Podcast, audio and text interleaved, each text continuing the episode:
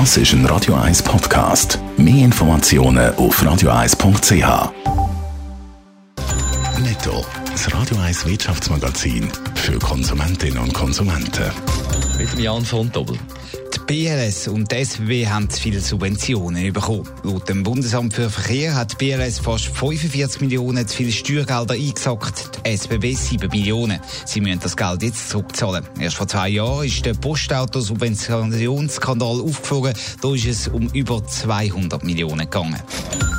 Der deutsche Industrie- und Stahlkonzern ThyssenKrupp verkauft seine Liftsparte. Eine Stiftung aus Essen und ein internationales Finanzinvestorenkonsortium zahlen 17,2 Milliarden Euro, hat ThyssenKrupp mitteilt.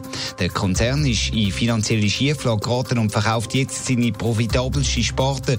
So will ThyssenKrupp Schulden abbauen und Pensionsverpflichtungen zahlen. Der chinesische Handyhersteller Huawei will in Frankreich eine Fabrik bauen. Das hat der Verwaltungsratspräsident angekündigt. Es wäre die erste Fabrik von Huawei außerhalb von China.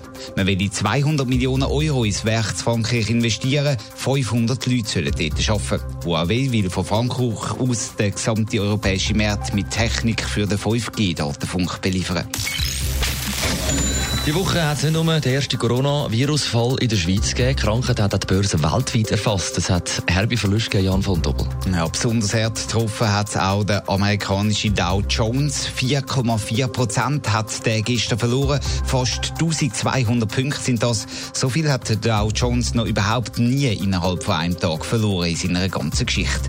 Heute ist es in Asien weitergegangen mit den Verlusten. Beim Nikkei steht am Schluss vom Handelstag ein Minus von 3,7 Prozent keine guten Vorzeichen auch für die Schweizer Börse SMI. Sie hat ja auch schon deutlich verloren, alleine gestern 2,9 Prozent. Es war also eine schwarze Wirtschaftswoche. Gewesen. Also bis jetzt ist das jetzt nur kurzfristig oder müssen wir uns auf längere Bässe einstellen?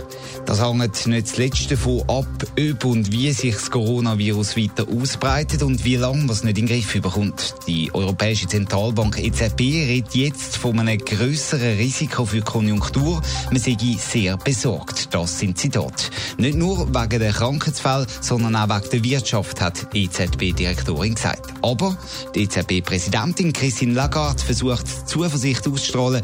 Bis jetzt hat man den Punkt noch nicht erreicht, wo das Virus einen langanhaltenden wirtschaftlichen Schaden verursacht. Aber mindestens kurzfristig trifft es auch die Schweizer Wirtschaft hart, nicht nur der Tourismus, der mit Stornierungen zu kämpfen hat, oder? Nein, ja, die vielen Veranstaltungen, die abgesagt werden, verursachen natürlich einen finanziellen Schaden. Der Genfer Uhrenmesse ist schon gestrichen. Beim Autosalon zu Genf hofft man zwar noch, hat aber schon Absagen von Ausstellern müssen verkünden und auch Grossanlässe wie der Engadiner Skimarathon sind gestrichen worden und der alleine, der generiert ja mit 30 Millionen Franken Einnahmen, wo sich die Schweizer Wirtschaft schon definitiv muss als beistreichen.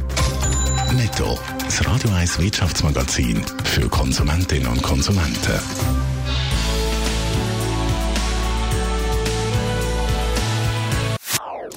Das ist ein Radio 1 Podcast. Mehr Informationen auf radio1.ch.